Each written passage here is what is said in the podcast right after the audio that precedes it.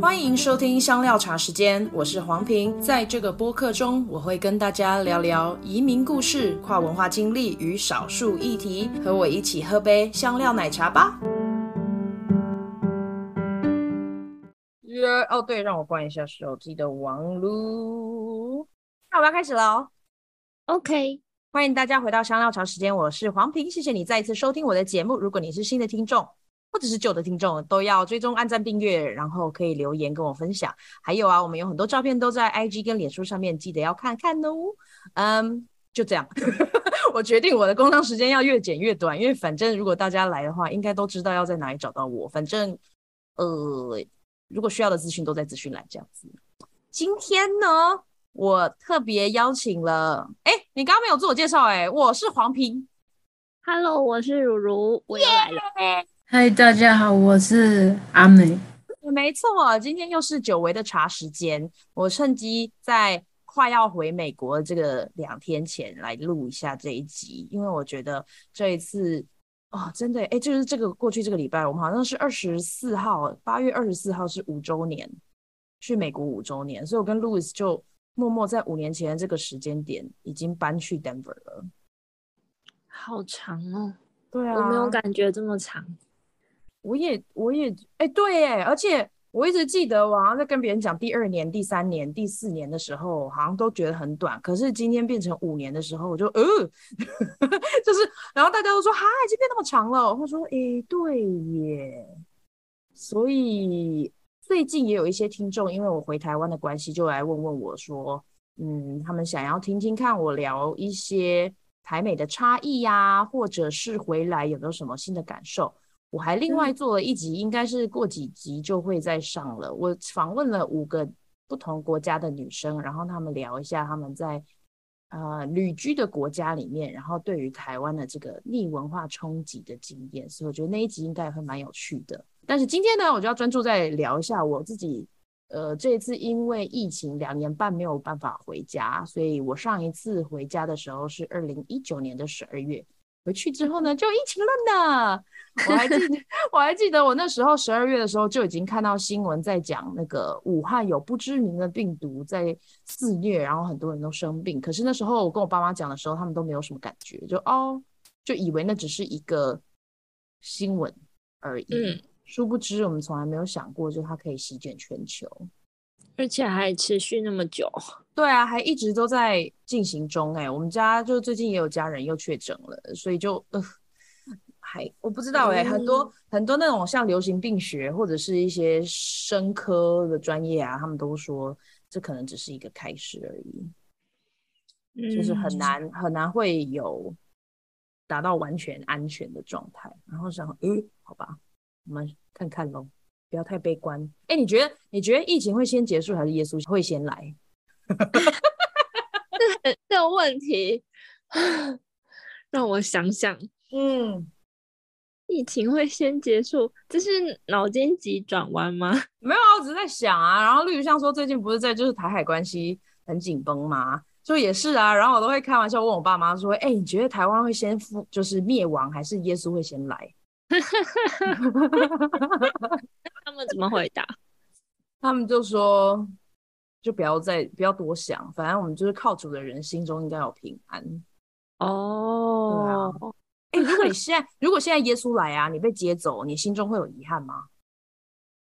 应该不会吧，就会开心的上天堂这样。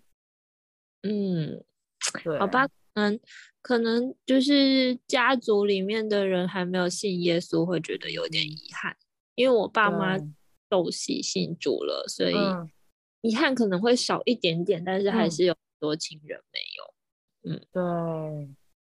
我是不是这样讲的很自私？就是虽然每一个每一个家族里面一定都有没有信耶稣的人啊，可是反而我对这些事情不是说我不看重，而是我觉得。那也许就是他们的生命跟他们的选择，然后有时候上帝的审判也不是我们能够去决定的。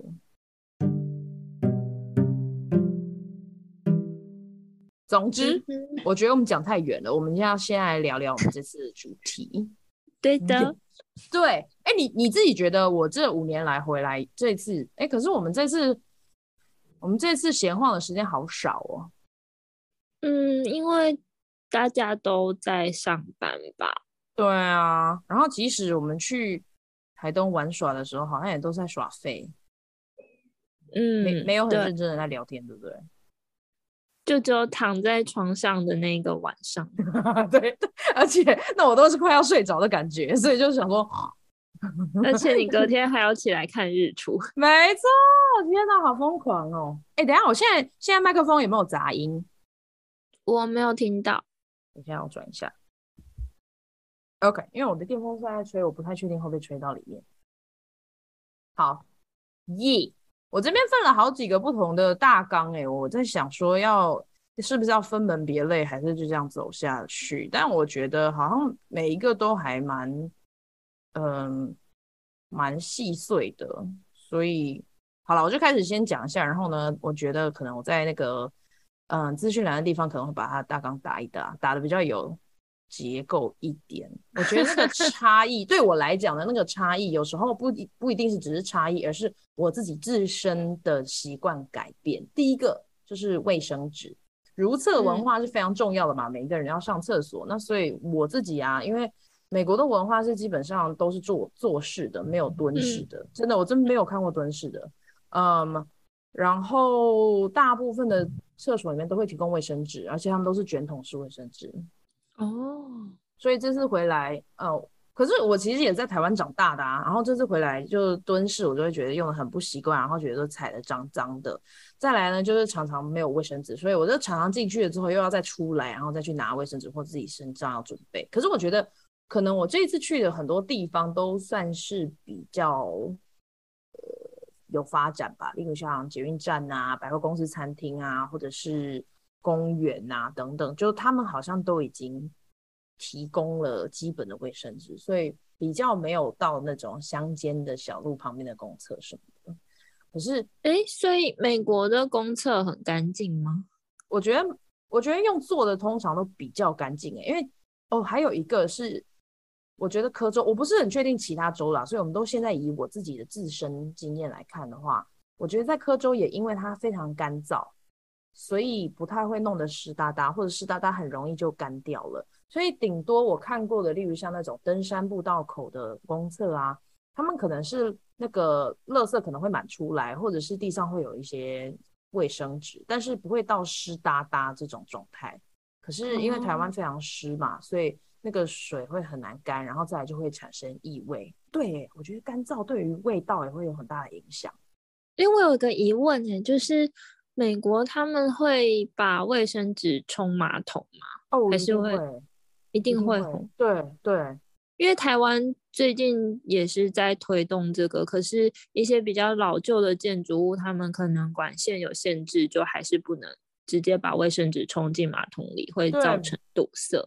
没错没错，就例如像我们去住的民宿啊，在台东的，或者是我在台中某一些呃，就是餐厅吃饭的时候。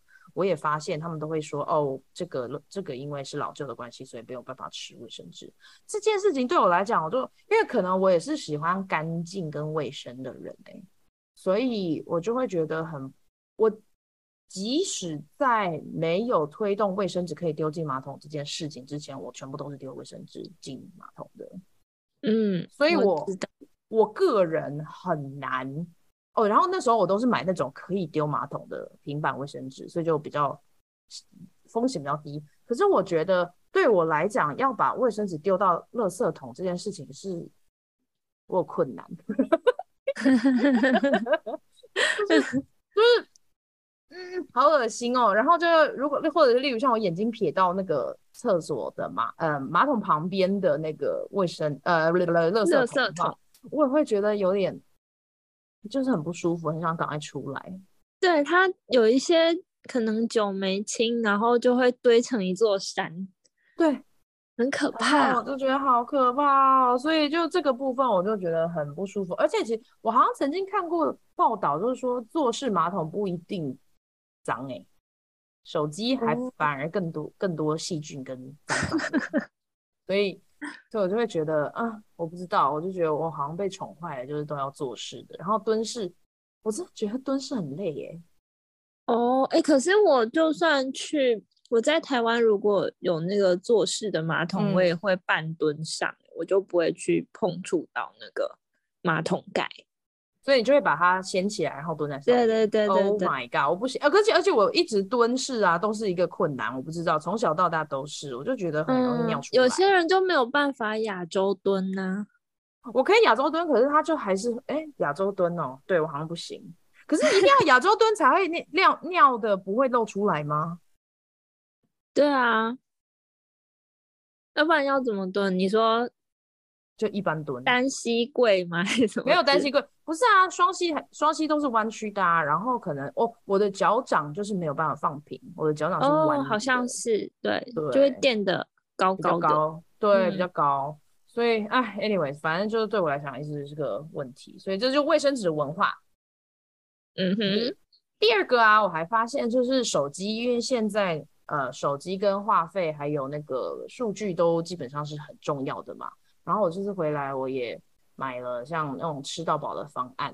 那呃，我觉得很大的差别就是台湾的网络比较便宜，可是电话费比较贵。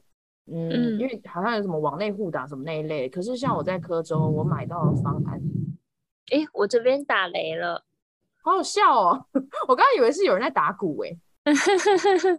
对啊，就是那个在。至少在我我们科州我买的那些，然后我知道的那一些方案跟那个通讯公司，他们都是话费跟简讯费是吃到饱，可是是在买网路，所以等于说，如果我是用一个家庭方案或者多人方案的话，呃，我可能一个月付个二十块，然后会有可能嗯两 G 或者是六 G，看我们要选择哪一种。那呃。就是讲电话跟传简讯，传普通的简讯是都不用付钱，多付钱的，所以这就跟我们这边的很不一样，嗯、因为我们这边就大家都要加 Line 啊，或者是什么其他，就是很靠网络。可是我发现在美国很多地方，我都是直接哦，然后我有很多同学啊，美国的同学，他们不想要加任何那种什么像 WhatsApp 啊，或者是呃脸书的 Messenger 什么这些其他的通讯软体，他们就说直接传简讯就好了。所以我们班的同学，我们自己一个同学有一个群组，他是在简讯上面的哦，对，所以。美国也不流行用 Line 什么的。哦，没有，就可能 WhatsApp 比较多，或者有一些、嗯、有一些别的，像 Signal 现在 Signal 也有，还有什么 Tele Telegram，嗯，Telegram 好像比较少人用，然后嗯，像 IG 脸书啊。还有什么？OK，呃，对，因为像我在华人教会嘛，所以微信就用很多，但是我都分得很开。嗯，分得很开是什么意思？就是哪一个族群就是在哪一个通讯软体上面。对对，就是我，所以我在美国很少加人家 Line，基本上只有台湾人才会加 Line。哦，但是我很多人也不太需要碰到在 Line 上 Line 上面。哦，所以也就是说，台湾是很多网络吃到饱，然后美国就是通话跟简讯吃到饱这样。嗯哼，哦，了解。对对对对，所以很多很多人他们就是直接都是要电话号码，所以他不会有一些其他。我自己也觉得这是某一个方面方面的切割，哎，因为像我知道，像你的工作好像就会用 Line，就是工作跟私人的都用 Line，嗯，你不会觉得很累吗？会呀，我超想要。换回那个智障式手机，不要智慧型 对，或者是你可能可以用两只手机，然后有一只是工作用之类的。对，然后那个工作用的 Line 就是给工作的。我觉得真的是很哀怨。对啊，我觉得也因为我工作的关系吧，我跟 Louis 的工作，我们都是一个像我们是学，我是学校，然后他是银行，所以像我们工作的那一些讯息，就是分别在。另外一个 email，然后呢，我们刚好公司都是选择 Teams，就是那个微软的 Teams，嗯，所以呢，我们登上去也基本上用公司的那个 email 就找到大家，然后所以在工作的那个时间点，我才会收到彼此的讯息，然后或者是 email 就是可以关掉，嗯，因为我私人的 email 跟学校的 email 是分开的。Very good，所以我就觉得比较能够分开，可是我就觉得啊，你们好可怜哦，好辛苦哦。就一直被遥控的感觉，对啊，而且还有个什么 tag 的功能哦，对，所以就一定要看是不是，不能不点开。如果不点开，可能时间久了，长官就会觉得你是不是故意不点开之类的。可是，在下班时间也要点开哦。嗯，你可以放到上班时间再点啊，但是通常就我不晓得为什么总是有这么多紧急的事情。哦，对，所以呀，这个我觉得就是一个工作文化的不同。对的，对。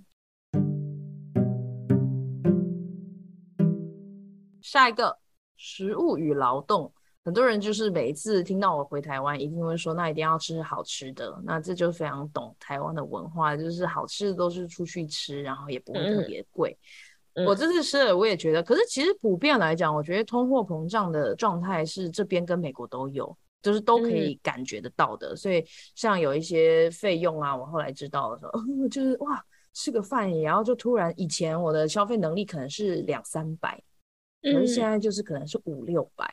甚至偶尔会吃到七百，嗯，我就觉得啊，有点太贵了。这样，那也因为可能是因为要很很多朋友很久不见，所以要聚餐，所以都会选择好的餐厅。可是我就觉得，而且我们有在赚钱了，开始就会觉得说，哦，那我们可以吃好一点什么之类的。对，可是像每个礼拜如果吃一次的话，我自己心会痛哎，我就觉得，呃，我吃一个便当才一百块，对啊，嗯，然后吃一个餐厅可能要七百块。哎，可是我突然想要问一个题外话，就是你回来台湾之后大吃特吃的有什么东西？便当，便当？什么？你看我就很好养，小吃小吃哦，卤。哎，其实这次应该要再做，嗯，我明天要吃一次卤味，我喜欢吃热卤味，嗯、可是可是也哎对耶，因为要特别出去买，所以我就有时候懒得去买，而且。我不太会自己去买卤味给自己吃，所以通常是像我妈跟我一起。咸酥鸡吃了两次，哦，嗯，那你还蛮节制的耶。哎，欸，可是没有我，我跟你讲，我真的其实蛮好养的。我不是一个，嗯，我普通在台湾生活的时候，我就不是那么常吃小吃，所以我在家吃的习惯本来就在就在这里就建立了。嗯哼，可是我记得你超级爱吃卤，呃，不对，是我们超级爱吃卤味，我们超爱的啊，对啊，大学常常去吃。可是因为在这边，啊、例如像说我妈她可能会做啊什么的，我就会很尽责的把家里的东西先吃掉。哦，对，但是明天我们已经约好要去买卤味了。对，然后哦，还有很多人都会，对，很多人会约晚餐啦，所以就有时候不见得都会在家里吃饭。哦，所以你在美国完全没有想念台湾的任何的食物吗？当然有啊，我想念它那个方便，就是我吃什么我其实都蛮开心的，我都跟我爸妈讲说随便，然后像他们都要问说那有没有什么其他想要吃的啊？爸爸妈妈请客带你去吃，然后我都说还好哎，我觉得开开心心的吃随便什么都 OK。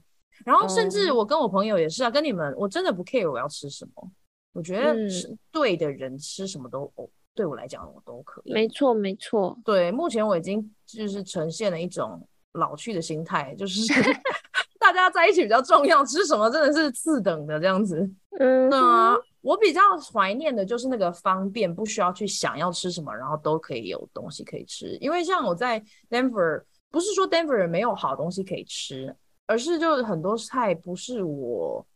会很想要吃的，例如像墨西哥菜，像什么 cheese 煎饼啊，或者是像他们那种叫什么 burritos，就是一个卷，嗯、然后里面有一些塞的东西的那种。你说像可丽饼那一种啊？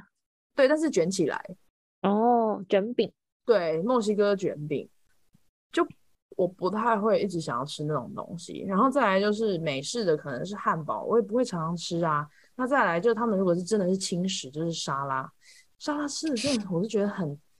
很空虚，很空虚。尤其买了沙拉之后，就觉得哈，这个我自己也可以做，而且还花十分之一的钱就可以做出来。对，然后出去吃就又要付小费，又要付税，所以我们如果普通一餐，像佛越南河粉已经算是最便宜的，大概一餐大概十五块吧，十五块就等于四百五台币吧。可是不能这样算，对哦。但是不能这样算，因为我们赚的也比台湾多啊。哦，对对对，所以就我觉得是大概三倍吧，因为基本时薪像 Denver 可能是十五到十八块，以、嗯、以我们这种大学的学历来看的话，十五块乘以三等于多少？四十五，四十四百五吧。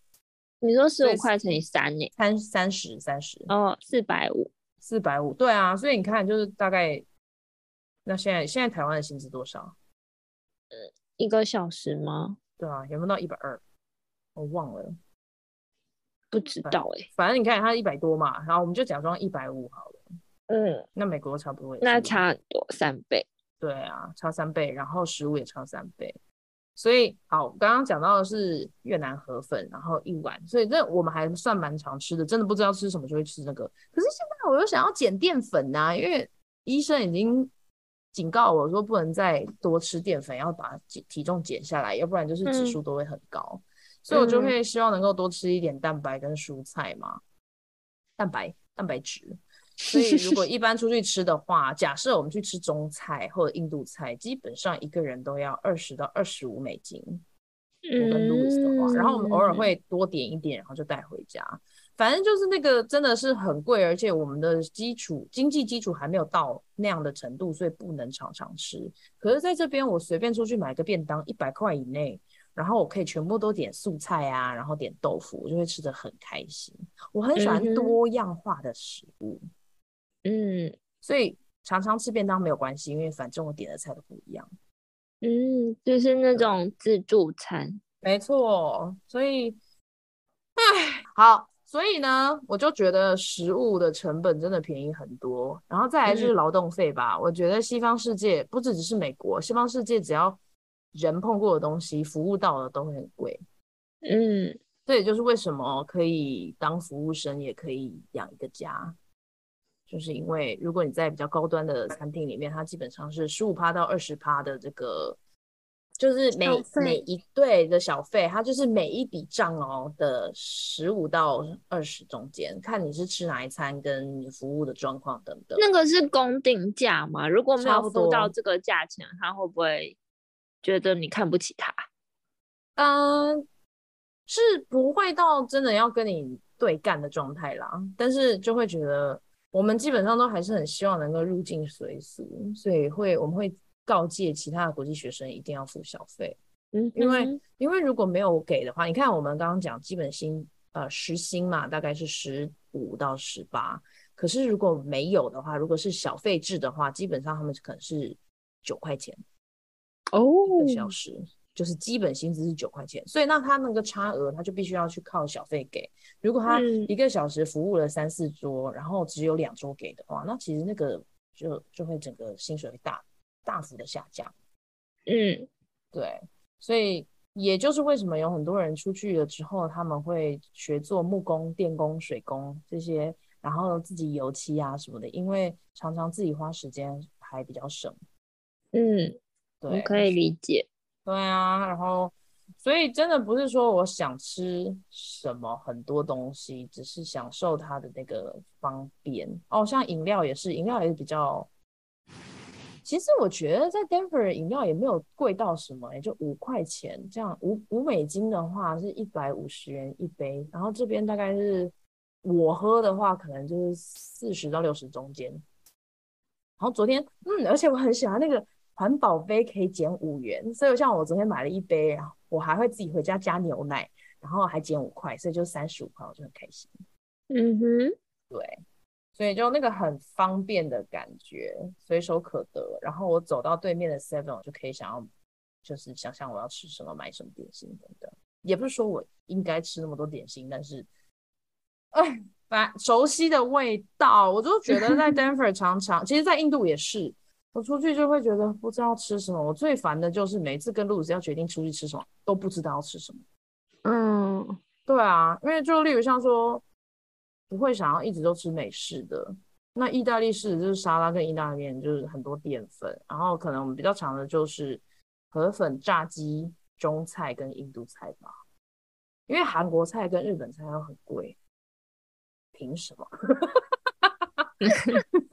就很烦，就他们都可以，我不懂为什么韩国人每次都可以在各地把他们的菜弄到很名贵。因为我们之前住德里的时候，韩国菜跟日本菜也都是很贵，都比中菜还要贵，我觉得不公平。嗯。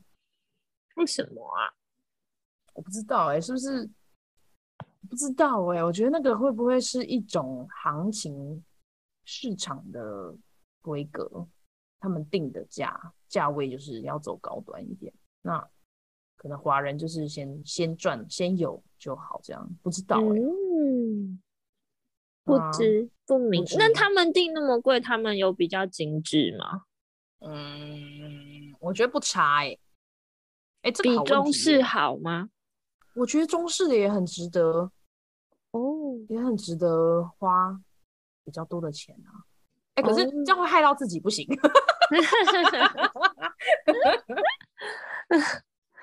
没有，我觉得不是说中式要收到那么高的钱，应该是韩式跟日式应该下降。嗯哼，对啊，因为食材什么那些其实还蛮……哎、欸，我在想说会不会是因为进口的问题？所以中式的不用进口，也都要啊。对啊，还是还是呃选择比较少，嗯、就是日式的出口国比较少。对，因为我觉得这两个地方都是只唯一的出口国。可是呢，像中国很多食材卖进来，台湾、香港、新加坡、马来西亚都可以进华人的食物哦。所以它是不是选择比较多？然后可能也也进口价钱可以压低，对，成本压低。我觉得学商的、学国际商贸的那些好朋友可以来跟我们讲一下，为什么韩国菜、日本菜都比较贵。我们要进入下一个，我们很需要解惑。OK，对，好，下一个。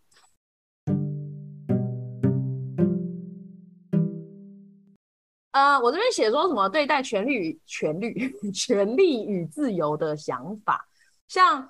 呃，我觉得对对我冲击比较大是回来，因为我在 Denver 那时候已经只有我只剩要进入室内，而且进入室内如果是比较熟的，例如像呃小组教会的小组或者是我的办公室，其实大部分都是不用戴口罩，只是进出某一些呃一些人他们会希望，因为他们可能年纪比较大，所以他们会希望戴，或者是有人生病，他们希望戴。就 OK，可是我回来台湾就发现，哇，这么热，不是我们热的的状况下面，大家都还是戴着口罩，我就觉得好乖哦，而且好苦哦，我就觉得好辛苦，因为我一戴，我就是整个脸都是汗呐、啊，然后就又，然后又有时候进出那个冷气间，然后又整个呃眼睛都起雾，所以我就觉得，我觉得我这样讲不是真的要批评，我只是觉得，嗯，台湾人真的很乖，然后 美国人真的就是。很自很自由主见，他们觉得这是他们的选择，嗯、他们要戴不戴不应该由政府来规定。可是我可以看得出，就是台湾人的风情完全不是这样。就是像我们之前经过 SARS，我那时候五专的时候，我们也全部戴口罩，所以对于我们来讲说，这个不是一个特别的呃情况。然后再来，就很多人在一般的生活里面会戴口罩啊。嗯，会。对，只是就对我来讲，我会觉得好辛苦，因为好热。我甚至一开始在七月的时候出去走路、散步、运动哦，就全部的人都要戴。后来我就觉得，天哪，我干脆不要出去运动好了，因为越运动然后越累，这样。缺氧，缺氧。对，没错。然后我觉得这一个，这一个就让我想到有一些在话语当中的一些文化，因为像像我很少，可能也我没有碰到，因为。我全职工作的时间都不在，大部分的时间都不在台湾。我我比较少听到我周围的人会说：“那我的选择是什么？”我没有选择，嗯，对不对？比较少听到这些话。可是呢，我觉得在英文里面还会说，尤其是在呃，因为我学教育嘛，所以在教育里面也都会一直谈 choices，就是 school choice，选择学校是一种权利，学生可以和家庭可以去选择公立、私立或者是。呃，公立民营的学校 （charter school），所以就是对于他们来讲，我觉得权利跟选择权是一个很重要的主轴。可是我觉得在我们的文化里面比较不会谈这些，因为我们全部都是你知道一一一体系，尤其我们国家就那么小嘛，所以中央定制，然后我们就全部一起照办，比较、嗯、比较没有那种说哦，这个各各个县市自己去调配什么的。哎，所以美国他们是。哦，我们是那种考试分发还是什么？所以美国的是他们可以自己去考自己想要的学，自己去申请自己想要的学校。对，没错。对，所以然后甚至中小学，他们家长也可以可以让他们就就其实中小学就跟我们这边差不多，就是如果他要去读私立学校，什么也是申请啊，付钱啊，嗯。如果家里有，所以这也为什么成为教育美国教育里面体系的一个很大的争论点，是因为如果啊，你在你的这个嗯社区里面，你你们的学校都不会很好，可是你想要出到另外一个学区，那基本上接送会是一个成本。可是接送这个成本，基本上就是要看，因为很多家庭可能如果他们是低中低收入户的话，只有一台车。那如果要大呃大家要上班或者要上学的话，嗯，不是每一个学校都可以用公车送到的，或者是走路到。那所以等于说，这个家庭必须要有比较高的成本来送小孩去上课。那嗯，简而言之，就是有钱的人就有选择，没有钱的人就只能卡在那个学区里面。所以这是他们的论述。嗯、然后就觉得，哦，没有想过这件事，对不对？我也我，因为我以前是骑脚踏车去国中跟五专的。所以我没有想过接送这件事情。嗯、对，anyways，这就是其中一个，然后跟疫情相关比较大的一个观察。我觉得好像还蛮多人，如果是在海外做 podcast 什么的，会谈到，就是那个观念啊，或者是开放的程度已经不太一样了。嗯哼，嗯。再来呢，人与人的距离哦，嗯，这个应该还蛮明显的，像呃。很多人在学英文的时候，可能也会学过，说有一些问题是不应该问的，不不能问人家年龄、体重、年呃还有什么年轻，甚至有时候像隐私的问题，例如像有没有结婚跟小孩，通常都不会摆在第一个对话，除非真的跟这些人比较熟了之后才会问私人的问题。可是，在华人的文化里面，这一定都会问，然后尤其是打招呼就会说：“哎，你胖了，你瘦了。”然后最近吃的很好哦什么的，然后我就会觉得嗯 OK 对不对？我就是我要我要把我的脑筋再转换回来，然后接受这一切，然后不要把它放到心里面去，不要因为 胖了就是胖了。然后我想说，我真的没有胖啊，我真的来美国我没有胖，可是就是永远都有那些还很久没有见到我的人就会说啊，那胖了，对，我说对，嗯哼，比我婚前胖没错，对，就这一类的。然后打招呼也是啊，你知道像。很久没有见的朋友，我们常常通常，我们通常不太会拥抱，除非我跟你们很熟，所以我们会拥抱。可是，在很多不同的地方，我发现就是不太会触碰彼此。一个当然是疫情，你说台湾吗？回台湾？对对对、嗯、对。然后就甚至完全不会有拥想要拥抱。可是我觉得在美国很自然，因为那是其中一种文化，所以我就会很自然的跟别人拥抱什么的。所以你你回到台湾，如果遇到嗯朋友的话，是不拥抱会怎么样？嗯、握手还是 say hi 还是怎么样？就 hi，然后就坐下来这样。可是我觉得我比较特别的是，因为我交了一些蛮好的朋友，所以都会拥抱。嗯、就尤其是女生们，嗯、男生就还好。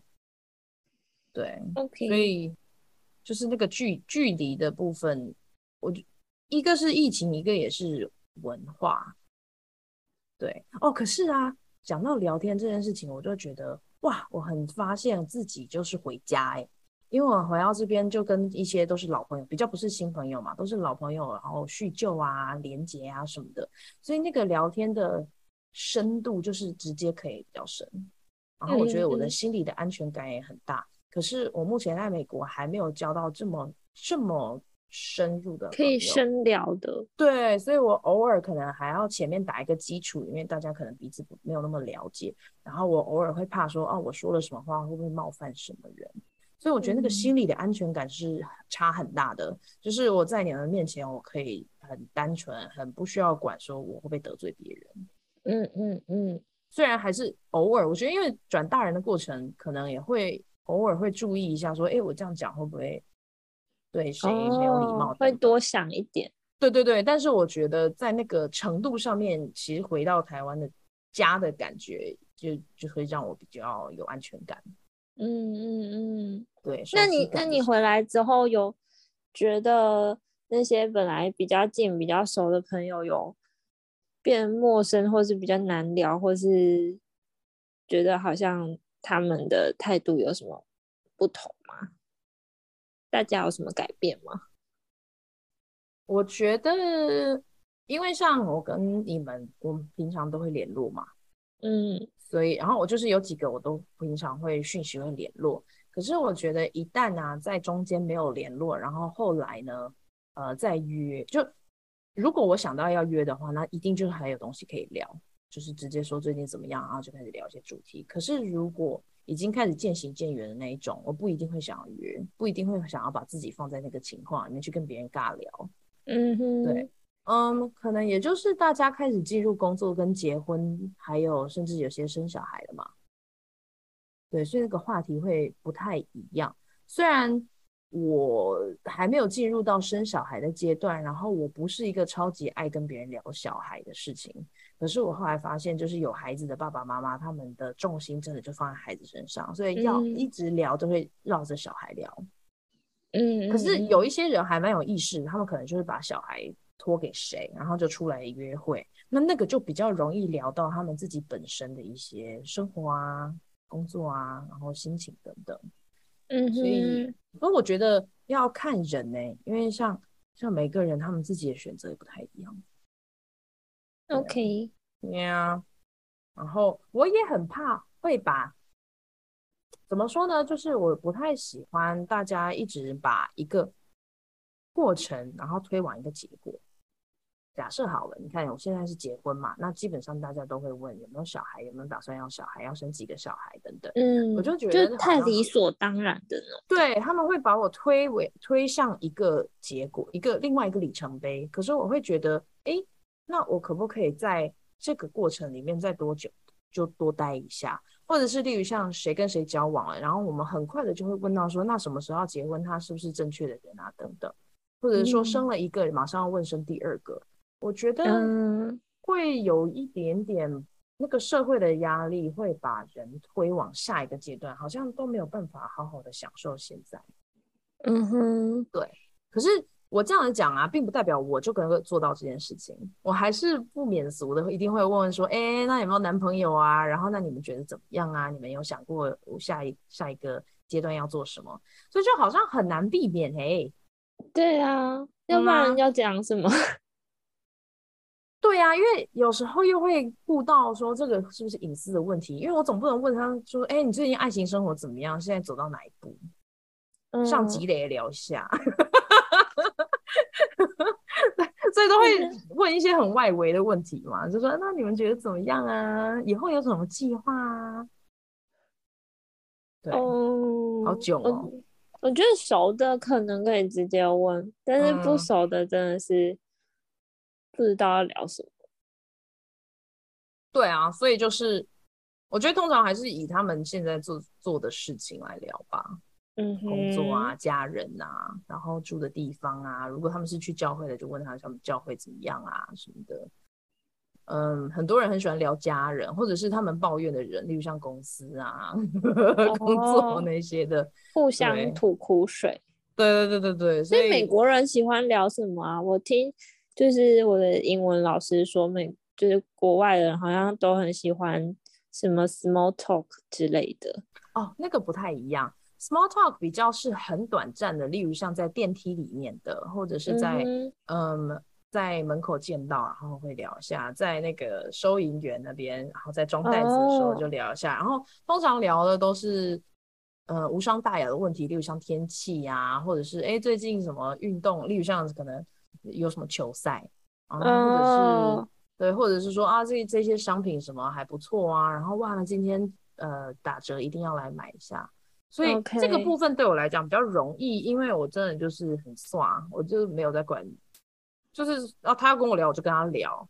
但是我知道有很多人会觉得很挣扎，想说我跟你很不熟。哦，对，人与人的距离就是这个，我我本来要讲的是这个，就是。嗯我是算一个蛮轻松的人，然后随时都可以乱乱聊天的。可是我后来发现，就是在台湾基本上就是一进电梯马上安静。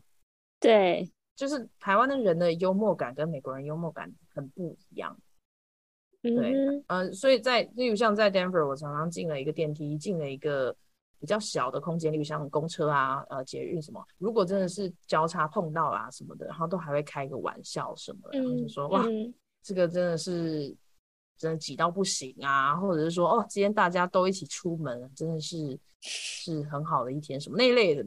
然后在公园里面交错的时候，也都会就说嗨啊什么的，就是很、嗯、是不认识的人也会跟你 say hi 哦。哦，对，尤其是在城市里面比较还好，因为城市里面的那那外来的人很多。可是像我以前住在住宅区的时候，在爬爬山啊、走步道的时候，基本上都是会说嗨。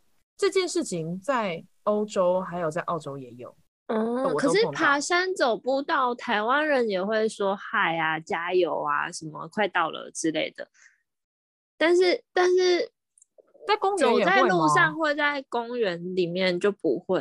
对，嗯。然后我一直在想说，会不会是那个人口密度的关系？因为台湾真的是碰到很多人。哦，有点疲劳了。对对对对对对，就是遇到的每个人都说嗨。对。山上的这个对，的确我在台湾还蛮常碰到的，嗯，所以对，我觉得这也都没有标准答案啊。还有一件事情，我突然想起来，就是一个这个是礼节吗？还是礼貌的问题？我不是很确定。我我讲出来，大家再跟我跟我分享一下他们你们的想法好了。就是我。我一开始七月回来的时候，我会有点被吓到，因为为什么呢？例如像我要去一些公共场所，那我可能是在填表格，例如像我去邮局要寄东西，我在填他那些表格的时候，那如果有一个人要从我前面拿东西，他就会手直接伸出来，然后就要拿。可是在美国，基本上这件事情一定前面会加 excuse me，或者就是不好意思，或者是 sorry，然后他一定会打个招呼，然后再去做他的事情。可是我发现，我常常在台湾就是被吓到。例如像，如果有人的手要直接从我前面，然后过去，然后去按电梯的一个按键的时候，就我不太会说这些。然后我在想过，会不会是高雄的，或者是我住的这个区域的关系，还是这是一个普遍的状况？我不是很确定。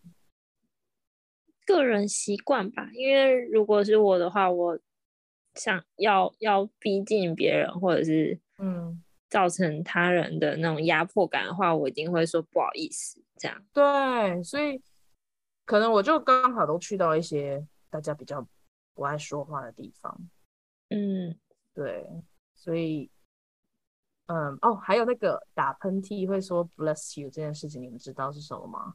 就是在英文里面，基本、嗯、哦，不只是在英文哦，像嗯德文、西班牙文，好像。法文也有，法文不太，我不太记得怎么说，但是就是德文跟西班牙人都会，嗯，就是一个人打喷嚏，然后他们会说 bless you，然后德文什么个 gesundheit 啊，或者西班牙文是 salute，就嗯，但是在台湾比较不会有这种默契。嗯所以就我还曾经就是人家在我面前大打了一个喷嚏，然后我直觉反应就说 bless you，然后我旁边的同学就笑说：“哎、欸，你在美国哎，你这是不是要说 bless you？”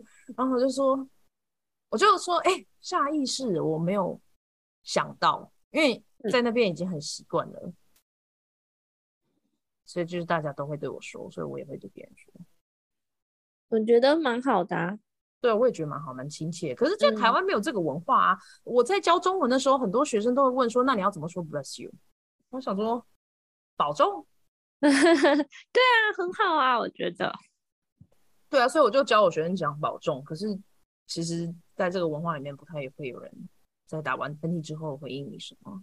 嗯，还是我们要直接带起一个风潮，从我们现在大家都给我讲保重，打完喷嚏给我讲保重。或者是在设计另外一个很酷炫的词，对，可以就从你开始。好，OK 哦，保重。所以这个就是我在我自己在思考这个人与人之间的问候、打招呼，还有那个肢体的距离等等。对，好哦。到这边还有没有什么要有没有问题要问的？没有，下一个。没有，下一个。交通守规矩，哎、欸，这个我其实，在 IG 上面贴了一些文，我就在研究。因为我这次回来比较多的时间是开车，因为我我的机车已经卖给别人了，嗯，所以没有那么多的机会骑机车。那当然，后来我就开始骑了脚踏车，因为真的没办法。汽车，然后是快车道，然后再转慢车道，就全部都是机车，我就觉得哇。台湾的交通，很多人都在抱怨说交通很乱，可是我觉得也因为我在印度已经有那三年的经验，我真的觉得回来台湾就是一个嗯，好感恩哦的状态。可是这次我是从美国回来，我就会觉得啊有点惊吓，因为我自己是开车的人，我会常常很怕，就是把车转到机车前面，然后撞到他们什么的，因为的确还有蛮多盲点的。然后再来就是红灯不能右转这件事情是台湾的文化，可是在美国是红灯可以右转。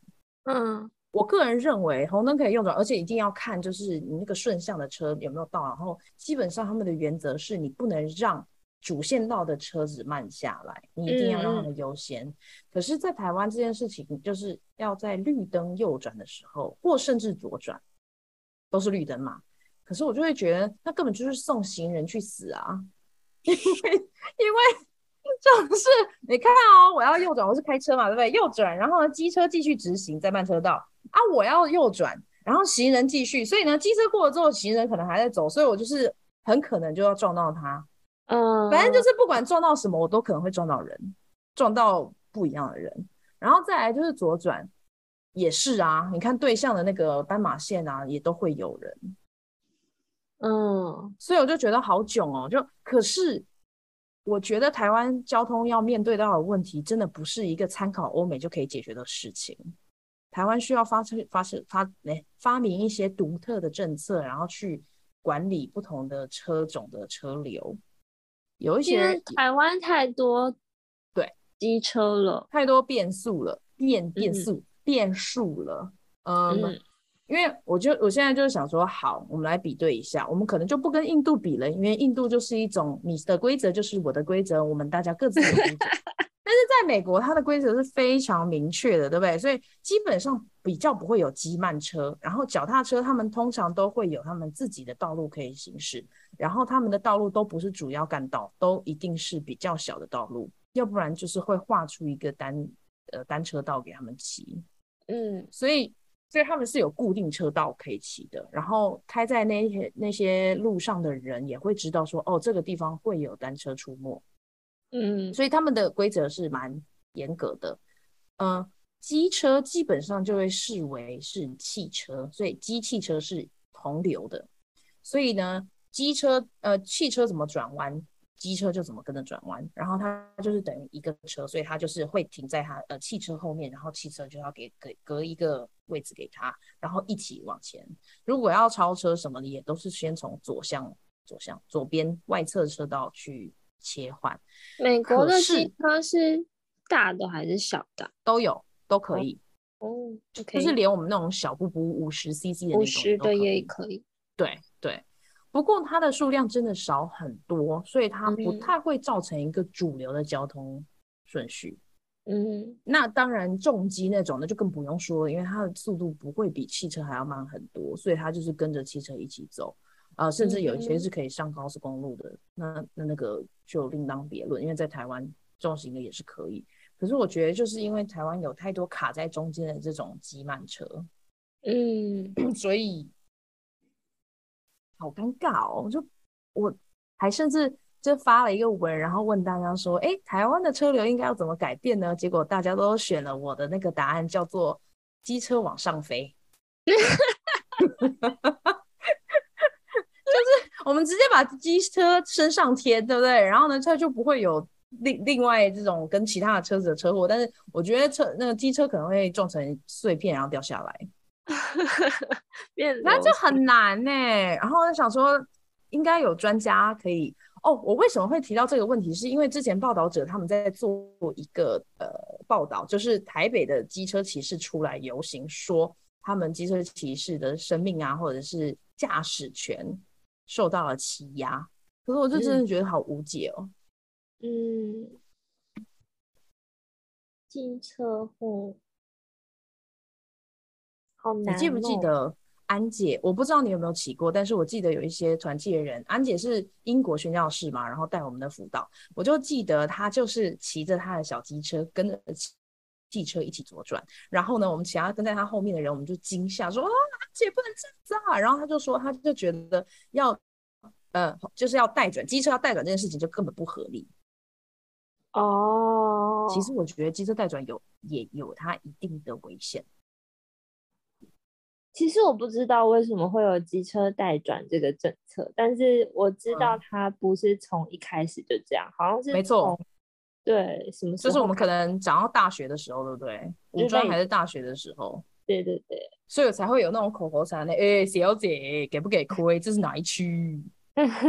有哪一种，然后他就说这是哪哪一区？东区吗？不是，这是待转区 的那种撩妹型的手法。反正我就觉得这只是提出来给大家思考，然后我很还蛮希望能够看到一个不一样的想象或者是策略吧。嗯哼，对啊，因为因为这一次这次我回来有。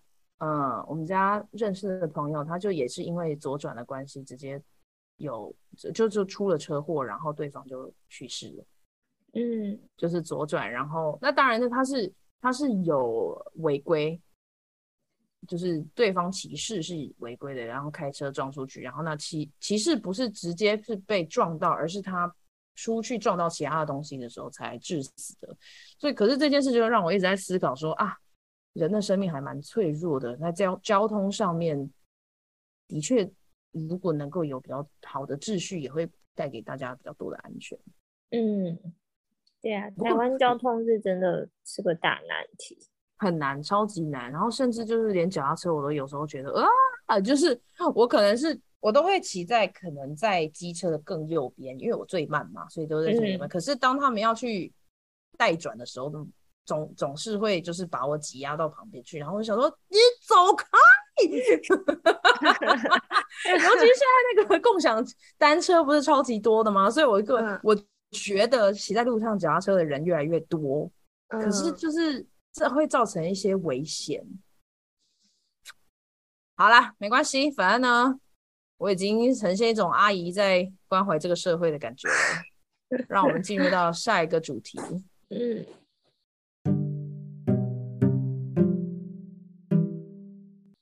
设计感，嗯，这个还蛮跳跃的感觉。嗯，我先讲为什么会观察到好了，就是我从机场进到，就是桃园机场下来，然后要做一些检，呃，这叫什么隔离政策，然后要去什么筛检啊那些东西，然后我就会看到很可爱的台湾黑熊站在那边，然后就是你知道，就是一个国门，嗯，呃，我们能够看到代表一个国家的东西，有有很多很可爱的东西在那里。然后也不是只有机场啊，在很多地方，例如像捷运站啊，或者是火车站等等，我觉得就是台湾可能因为是日本的影响，很多东西就做的很可爱。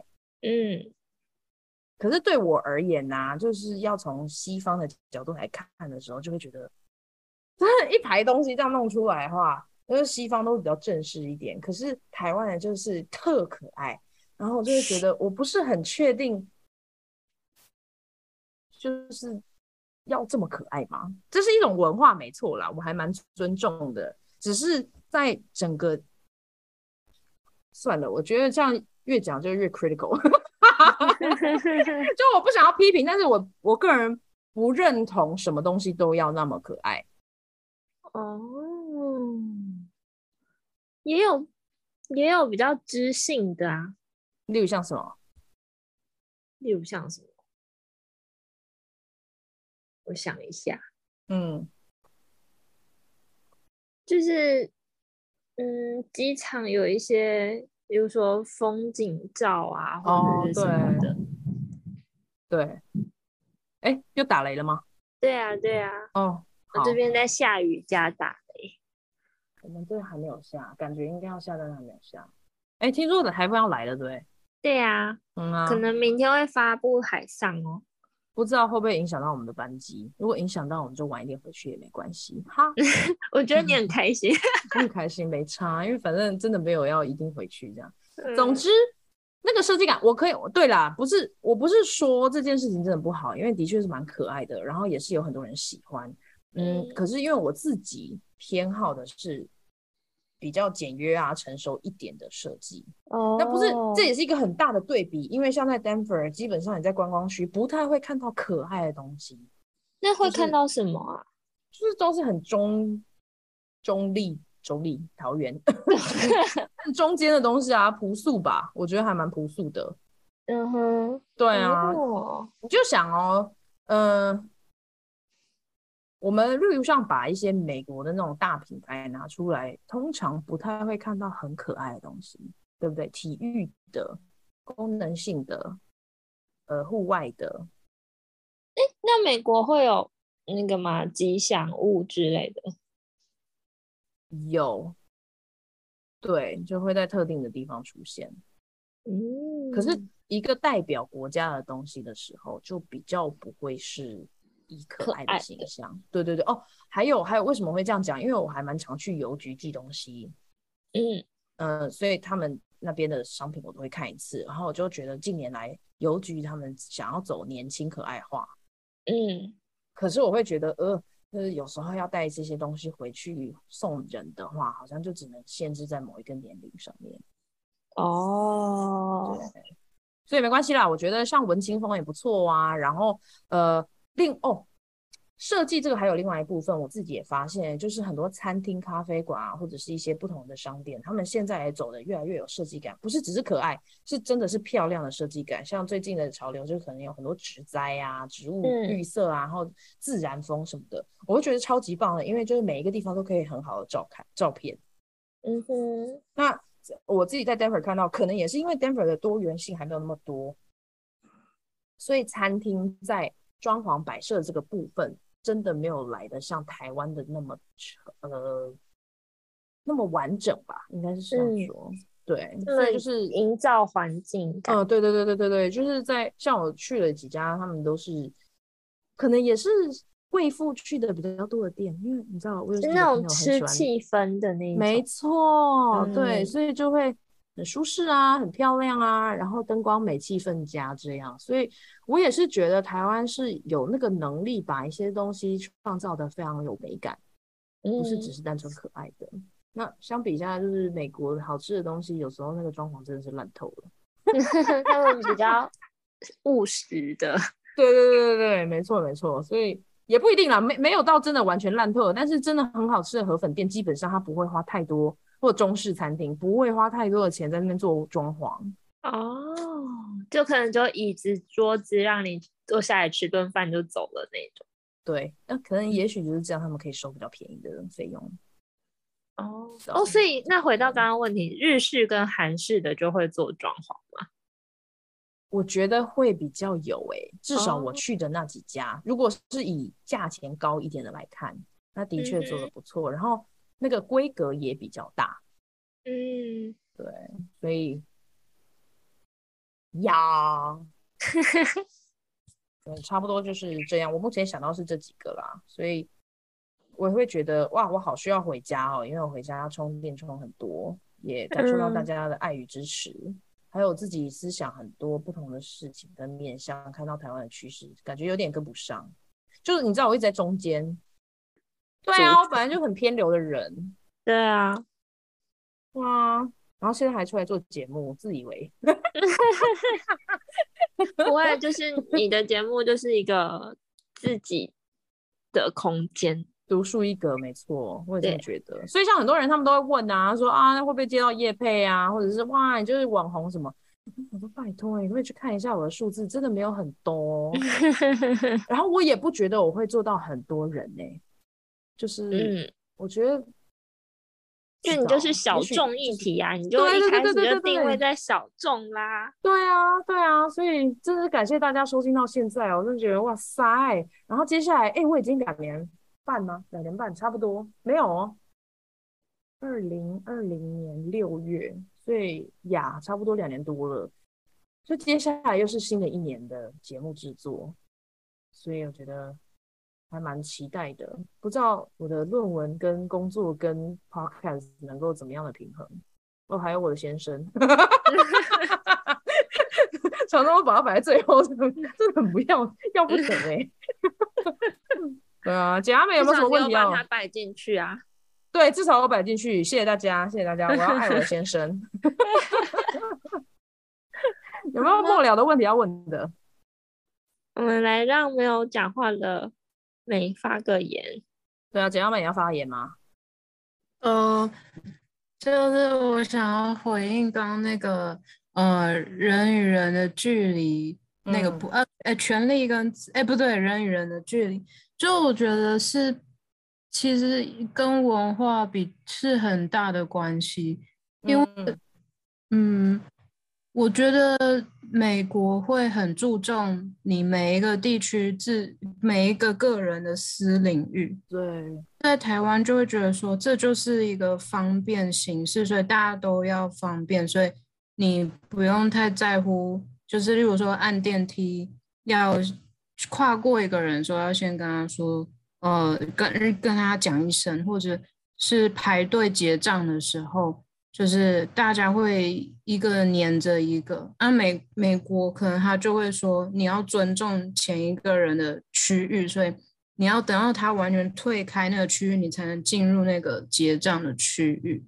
嗯，我觉得跟文化很有关系。没错，没错，没错。哎，可是你知道，我之前看过一个研究，应该不是研究，但是就是有人在讲这个研究的部分，就是他们在量。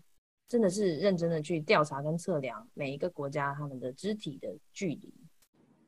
疫情之前啊，嗯，就是意大利人反而比美国人还要来得近，就是那个社交距的距离，他们会贴得更近，然后触摸的成分也会比美国人多。所以美国人其实不太像是我们想象的说，哦，多么热情，然后全部要抱来抱去的那种，没有。在跟欧洲人比较来看的话，他们还是属于比较。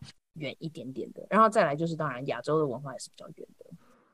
哦，对，所以蛮有趣的。你好，耶，好哦，那我们就把这个小结论留在这边。如果大家有兴趣的话，欢迎跟我们做一些探讨，然后也可以跟我们分享一下，嗯，大家在不同的国家或者不同文化里面看到的一些小小细节。哎、欸，我希望只是讲这些，不要觉得有这种很批评台湾的感觉，因为我还是很爱台湾的、欸。嗯，还好啦。对啊，就是在就是一个观察而已啊。没错，对对对对。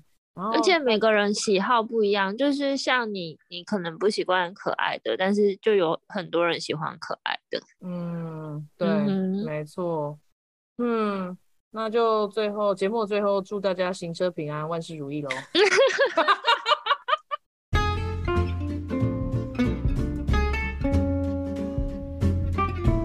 谢谢你收听香料茶时间。如果你觉得有人也会喜欢这个单集，别忘了分享给他们。你也可以在脸书跟 IG 上面追踪我们。如果你喜欢我的节目，你也可以透过小额赞助的方式，请我跟来宾喝杯茶哦。详情请见资讯栏。下次见啦，拜拜。